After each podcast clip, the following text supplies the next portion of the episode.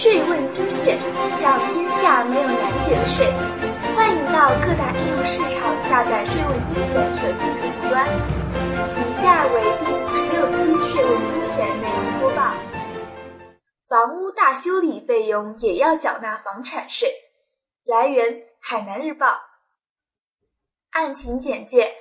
近日，税务机关在对某公司检查时，发现该单位2013年对一栋旧办公用房进行了重新维修和装饰，发生大修理费用126.4384万元，已剔除拆除部分的设备设施成本，企业记在长期待摊费用科目中。检查人员认为。该大修理支出应按规定并入房产原值，计算缴纳房产税。经计算，应补缴房产税一百二十六万四千三百八十四乘以百分之七十乘以百分之一点二，等于一万零六百二十点八三元。税法分析。国家税务总局关于进一步明确房屋附属设备和配套设施计征房产税有关问题的通知（国税发二零零五一百七十三号）规定，为了维持和增加房屋的使用功能，或使房屋满足设计要求，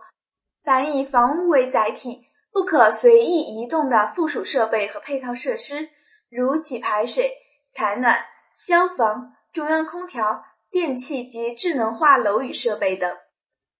无论在会计核算中是否单独记账与核算，都应计入房产原值，计征房产税。对于更换房屋附属设备和附属设施的，在将其计入房产原值时，可扣减原来相应设备和设施的价值。对附属设备和附属设施中易损坏、需要经常更换的零件，更新后不再计入房产原值。财政部、国家税务总局关于房产税、城镇土地使用税有关问题的通知（财税二零零八一百五十二号）规定，对依照房产原值计税的房产，不论是否记载在会计账簿固定资料科目中，均应按照房屋原价计算缴纳房产税。房屋原价应根据国家有关会计制度规定进行核算，对纳税人未按国家会计制度规定核算并记载的，应按规定予以调整或重新评估。该企业执行的是小企业会计准则，该准则第四十三条规定的长期待摊费用，包括已提足折旧的固定资产的改建支出、经营租入固定资本的改建支出。固定资产的大修理支出和其他长期待摊费用等。企业房屋的大修理费用主要是房屋架构加固、地面高档瓷砖及隔音防护窗等，达一百二十余万元。根据小企业会计准则规定，应计入固定资产成本，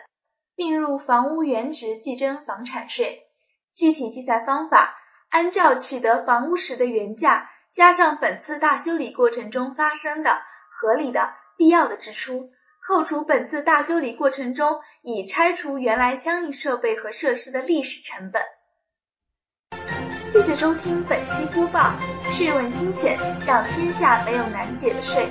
欢迎到各大应用市场下载税问精选手机客户端，并在语音频道与我们评论探讨。